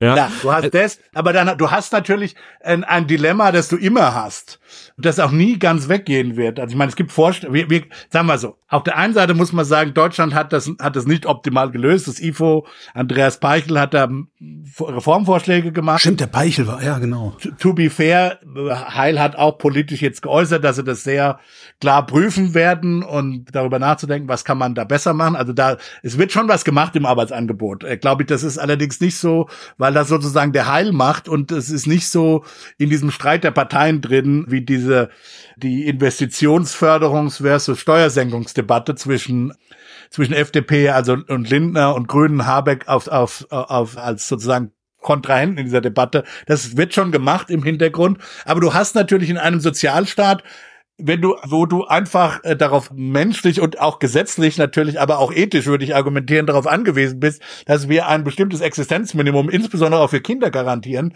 ja, dann hast du immer dieses Problem. Also du musst immer dir überlegen, wie schnell, ab wann und wie schnell frierst du eben diese oder baust du diese staatlichen Transfer ab. Und da gibt's immer diesen, den, das, das Dilemma, also fast ein griechisches Dilemma, aus dem du nie ganz rauskommst, äh, zwischen, zwischen Wohltätigkeit oder humanitärer ihrer Verpflichtung, wie gesagt, insbesondere gegenüber Kindern und eben Anreizen, Arbeitsanreizen. Das, das ist ein Dilemma, das du nie ganz auflösen kannst. Das ist immer da. Ja, aber, aber das ist halt, das, wie du versuchst, das aus, aufzulösen, hat was damit zu tun, wie du darüber nachdenkst, was die, was die relevante Entscheidung ist. Ja, das kommt ja noch wenn dazu. Du, ich wollte wenn nur sagen, dass wenn du, wenn du möchtest, wenn du glaubst, die relevante Entscheidung ist, Teilnahme am Arbeitsmarkt und nicht Versteh Teilnahme am Arbeitsmarkt, dann willst du hohe Trans dann willst du hohe Transferentzugsraten, damit du möglichst schnell da raus bist, sozusagen das, das Transfersystem hinter dir gelassen hast und dann sagst, ja, so, jetzt kriege ich ein Batzen zusätzliches Geld, wenn ich Vollzeit arbeite.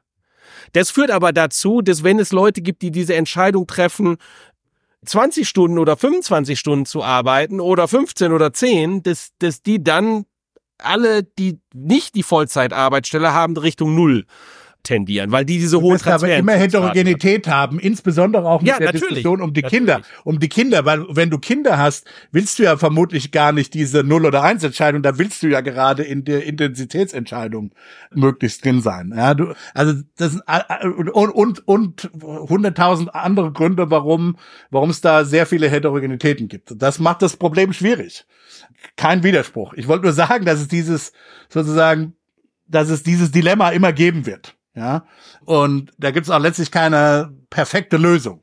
Äh, äh, dazu. Insofern, aber das heißt nicht, dass es nicht besser geht. Äh, das ist auch klar. Und wie gesagt, die, die Reformvorschläge liegen auf dem Tisch. Aber ich würde sagen, lass uns das ja. Das, das, das heißt, was jetzt gerade die, die, dieser Tage oder dieser Monate ja sehr häufig diskutiert und, und auch propagiert wird, ist, wir arbeiten tatsächlich zu wenig aber als gesamte Volkswirtschaft arbeiten wir zu wenig. Weil ich lese überall, dass, dass, wir, dass wir viel zu wenig arbeiten. Also wir müssen mehr Stunden arbeiten, wir müssen mehr Tage arbeiten, wir müssen mehr Jahre arbeiten. Da wird viel Mist erzählt in der Debatte, ja. Also zunächst mal ist es ja so, dass, wie gesagt, da bin ich voll hinter der neoklassischen Arbeitsangebotstheorie. Arbeit ist zunächst mal schlecht. Ja, ich will, dass Leute nicht arbeiten müssen im Prinzip. Und, und ich glaube, die meisten Leute wollen eben auch nicht arbeiten. Also jedenfalls nicht so eine am Markt arbeiten. Das heißt ja nicht, dass sie zu Hause nur auf der Couch sitzen würden, sondern die im Garten oder was weiß ich, Bücher schreiben etc. Und es gibt sehr wenige äh, wirkliche Berufe, vielleicht kann man meinen oder Christian und meinen dazuzählen, wo man das Hobby sowas, so eine Art das Hobby oder das, was man sehr gerne mit Leidenschaft macht, zum Beruf machen konnte. Wobei, ehrlich gesagt, jeder kann sich ja selber die Frage stellen, wenn du mir heute 20 Millionen Euro oder Dollar überweisen würdest, also es gibt jedenfalls einen Betrag, ob der 20 Millionen, 30 oder 40 oder was, es gibt einen Millionenbetrag, in dem ich natürlich Privatgelehrter werden würde und nicht mehr für Notre Dame arbeiten würde. Ist auch völlig klar. Ja? Ja, es gibt ich würde natürlich der, Millionenbetrag, der dazu führen würde, dass ich im Podcasten aufhöre, der ist wahrscheinlich sogar niedriger noch. Ja, ja klar. Wie gesagt, ich habe mir das, ich habe mir den, da das so unrealistisch ist, habe ich mir den genauen Betrag noch nicht überlegt. Äh, meine Kontonummer, nur, meine Kontonummer findet ihr übrigens auf vrind.de. aber, aber überlegt, überlegt euch das gut, überlegt euch das gut, weil wenn ihr zu viel an den Holger gibt, dann hört der auf. genau. Hat er gerade gesagt. Ah, gesagt hat er gerade gesagt. Da gibt's keine, gibt's keine Wirtschaftskunde-Podcasts mehr. Genau. Also, ähm, genau. Also der Punkt ist, gibt diesen Betrag. Ähm, mit, an, äh, mit anderen Worten, wenn ihr wollt, dass wir aufhören zu labern. Ja. Ganz viel. ganz viele Holger. Ein paar Millionchen nur. Schweigegeld, genau. Was wollte ich jetzt eigentlich sagen? Also ja, genau. Also im Prinzip ist zunächst mal weniger Arbeit gut und wir sehen ja auch, wir haben ja uns, wir haben ja ges, äh, ges technologischen Fortschritt, den wir in den letzten 200 Jahren in den Industrieländern haben, haben ja die Gesellschaften so organisiert, dass sie einerseits viel mehr konsumieren, mhm. also an Gütern konsumieren, ja, in marktproduzierten Gütern mehr konsumieren, aber andererseits haben sie, konsumieren sie auch viel, viel mehr Lebenszeit.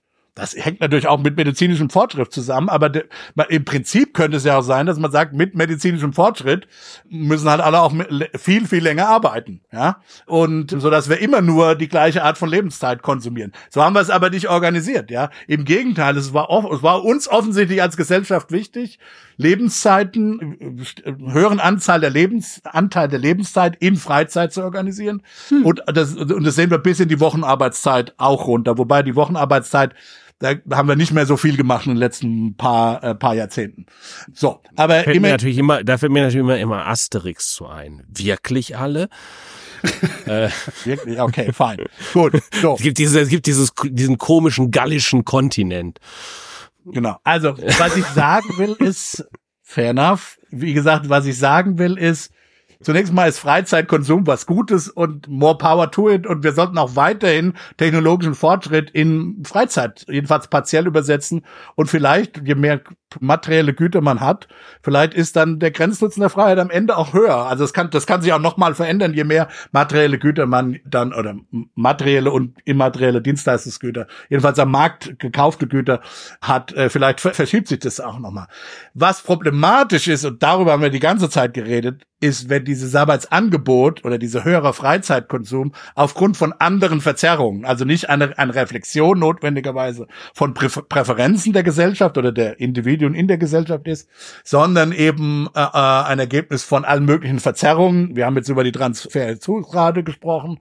Ein anderes, eine andere Diskussion, die wir immer haben, ist das Arbeitsangebot von Frauen, Ehegattensplitting und solche Sachen, äh, eben aufgrund von anderen Politikentscheidungen zustande gekommen ist, kann auch, man kann auch, eine, wenn man es ganz breit sehen will, kulturelle Prägung gegen Arbeitsangebot von Frauen, wobei wir da jetzt vermutlich einigermaßen, jedenfalls in eine, bald in eine Phase kommen, über die die Gesellschaft vermutlich, was das angeht, hinweggekommen ist. Aber das war jedenfalls in der, in der Vergangenheit der Fall, ja, dass man, wenn, wenn solche, wenn das der Grund ist, also es kommt immer auf die zugrunde liegende Ursache an, ob ein, ein, ein, ein, reduziertes Arbeitsangebot gut oder schlecht ist.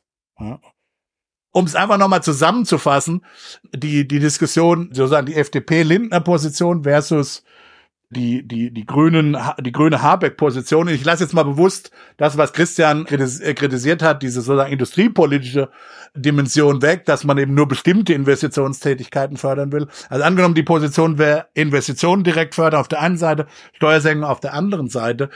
Man sollte sich wirklich klar machen, dass das nicht unbedingt bei aller Kritik die Christian ja durchaus berechtigterweise an beiden Modellen geäußert hat, dass es trotzdem da kein richtig oder falsch gibt. Ja, es gibt eben, es kommt ein bisschen drauf an, genau wo man die Verzerrung sieht. Also ist man, wenn man zum Beispiel, sehr, wie gesagt, sehr über Standortwettbewerb besorgt ist, dann macht es durchaus Sinn, auch an die Unternehmenssteuern ranzugehen. Ja, also wenn du, wenn wie gesagt die Investitionen oder die, eben die ausbleibenden Investitionen eben darin bestehen, dass die Investitionen in allen möglichen anderen Ländern mit niedrigeren Steuernsätzen stattfinden, dann macht es durchaus auch Sinn, über über Unternehmenssteuersenkungen nachzudenken. Ja.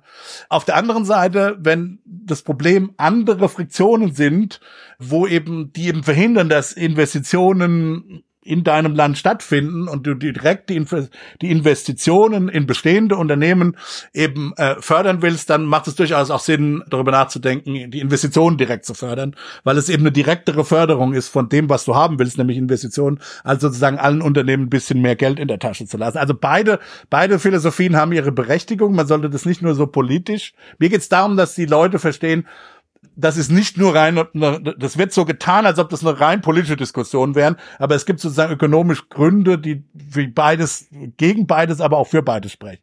Darum geht's mir eigentlich nochmal. Ich hänge ja immer noch so ein bisschen da. Ich glaube, Christian hat das vorhin gesagt. Wer soll denn eigentlich dann in den neu gebauten Fabriken arbeiten? Kann das sein, dass die, die Politik äh, gerade über das falsche Problem nachdenkt?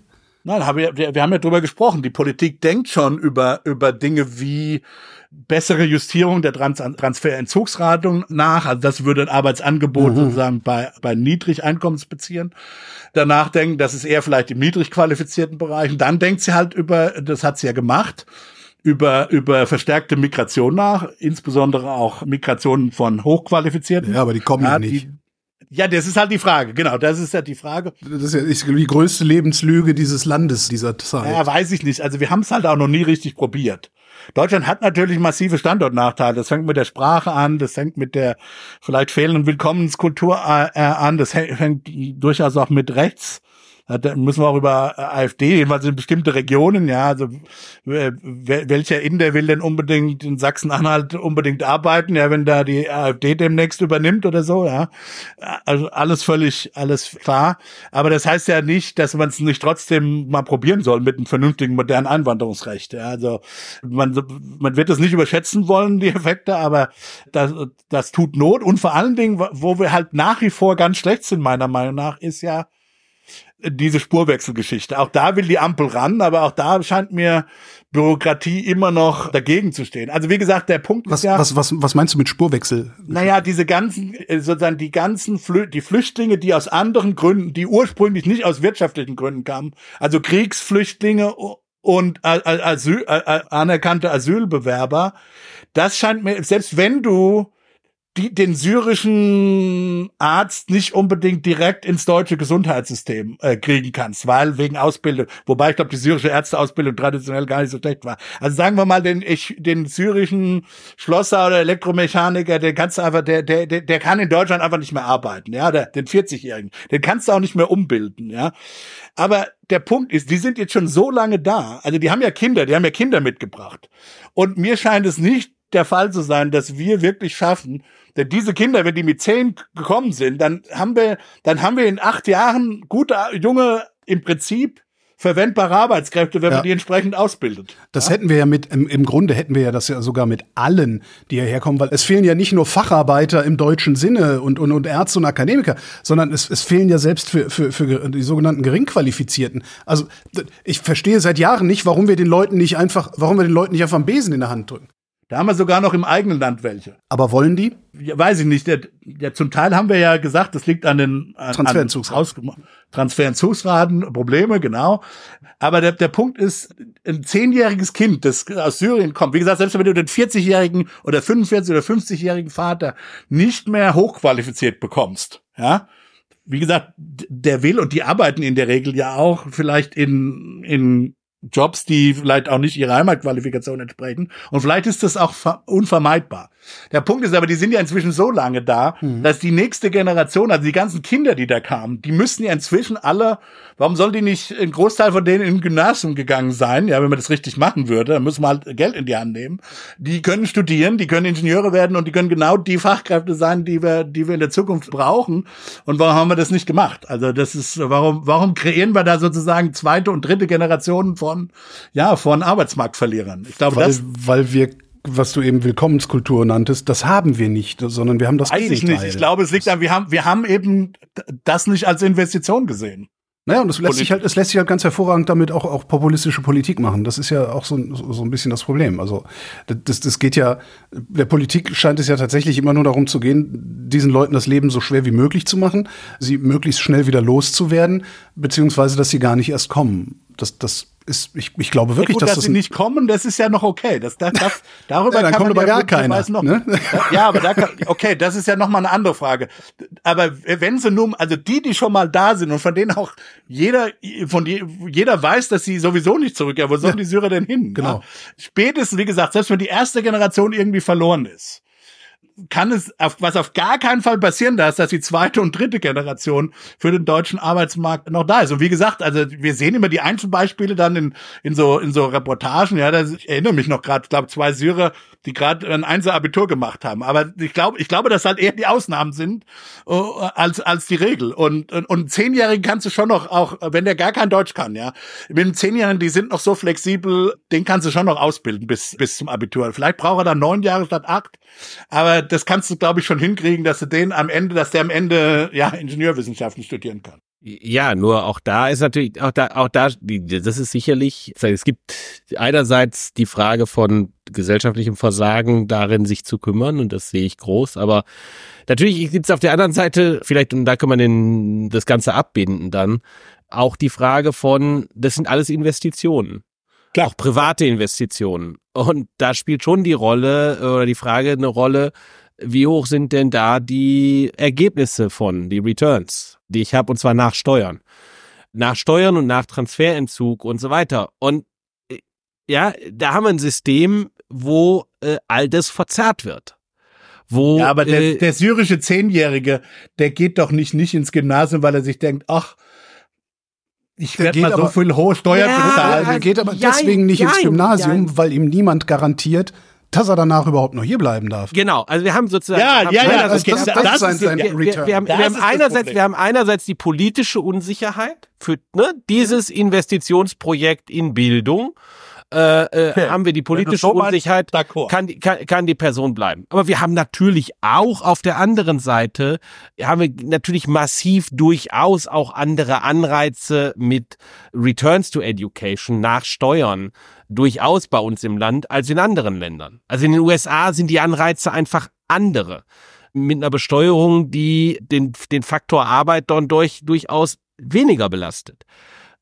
Und insofern die Returns to Education höher lassen würde, das verbunden mit dem großen Anteil an öffentlicher Finanzierung von, von Ausbildung, die wir hier haben, würdest du bei so einem solchen Steuersystem noch viel mehr Investitionen in Bildung sehen würden. Und dann ändert sich, dann entwickelt sich natürlich auch eine gewisse Art von Kultur des Schaffenkönnens, des Schaffenwollens äh, und so weiter. Das sind letztlich aber Dinge, die widerspiegeln aus meiner Sicht, welche Anreize dir das wirtschaftliche System, die Gesellschaft äh, insgesamt schafft. Und ich glaube, das verstärkt sich, das verstärkt sich wechselseitig. Sozusagen, du hast wir, wir einerseits die besteuern halt Risiken, Vermögen. Wir besteuern letztlich Vermögen und wie gesagt, ich bin gegen eine Vermögensteuer aus administrativen Gründen, aber über Erbschaftssteuern besteuern wir letztlich Vermögen viel zu gering in Deutschland und wir Ja. besteuern Human, Humankapital zu hoch. genau. Das, das ist So, ja auch und- eine Art von, Vermögensbesteuerung. Es ist eben nämlich halt Humankapital, Vermögensbesteuerung. Richtig, richtig, genau. Und das, das ist, was ich halt sagen will. Die, ho- die hohe äh, Besteuerung von Arbeitseinkommen äh, führt zu einer Verzerrung von zu niedrigen, äh, also führt dazu, dass wegen der Verzerrung zu niedrige Investitionen es in Humankapital gibt. Und das spielt gerade für die Leute eine Rolle, die, für die das besonders anstrengend ist, Klar. sich in Human, äh, die entsprechenden, ja. Zu Hause äh, eben in- keine Hilfe haben, genau. Genau. Wo, So, wo der syrische die- Vater vielleicht ja, nicht helfen kann. Wo, wo dann die Frage sozusagen ist, ja, ich muss, ich arbeite sowieso schon 40 Stunden die Woche in einem Umgebung, wo ich die Sprache nicht spreche. Das ist alles irre anstrengend, physisch anstrengend. Ich mache einen physischen Job. Psychologisch. Psychologisch. Ja, psych, psych, also sozusagen, ja, meine Erfahrung ist immer dann, wenn ich in einem Land lebe, wo ich die Sprache nur als Fremdsprache spreche, dann bin ich äh, körperlich erschöpfter am Abend, obwohl ich die gleiche Art von Tätigkeit gemacht habe. Das ist mein- weil es die, die geistige Anstrengung, die du durchführen musst, ist halt eine höhere. So, du kommst nach Hause bis K.O. und dann ist die Frage, investiere ich jetzt nochmal zusätzliche 20, 30 Arbeitsstunden als Eltern äh, in der Woche dafür, das Beste für mein Kind rauszuholen oder investiere ich nur 10? Also egal wie lieb ich mein Kind habe, sozusagen die Frage, kann das Kind es schaffen und erreicht es was? Und was ist die Perspektive, was ist denn der Unterschied darin, wie gut es meinem Kind in der Zukunft ge- geht, wie träume ich denn darüber, wenn ich es ein bisschen pathetisch aus, ausdrücke, ja, das spielt natürlich eine Rolle. Für, für Engagement und Investitionen in Bildung und Ausbildung von Kindern. Und das darf man nicht, nicht unterschätzen. Und da spielen die unterschiedlichen Dimensionen eine Rolle. Wie wohl fühle ich mich in der Umgebung? Ist das das Land, in dem ich langfristig sein will? Bin ich da willkommen? Kann. Ist das das Land, in dem ich langfristig sein kann? Genau. Mhm. Ähm, ja, aber auch äh, sozusagen, was macht das denn für einen Unterschied, ob mein, äh, ob mein Kind irgendwie Ingenieur wird oder ob das Kind Automechaniker wird? Wenn das einen riesen Unterschied im Leben macht, wie bequem das Leben für das Kind ist, äh, dann hat das on the margin natürlich unterschiedliche Auswirkungen darauf, äh, wie ich mich engagiere, weil ich mir das dann auch anders vorstelle. And on this margin gehen wir jetzt alle nach Hause. Rüdiger Bachmann und Christian Bayer, vielen Dank. Tschüss. Tschüss.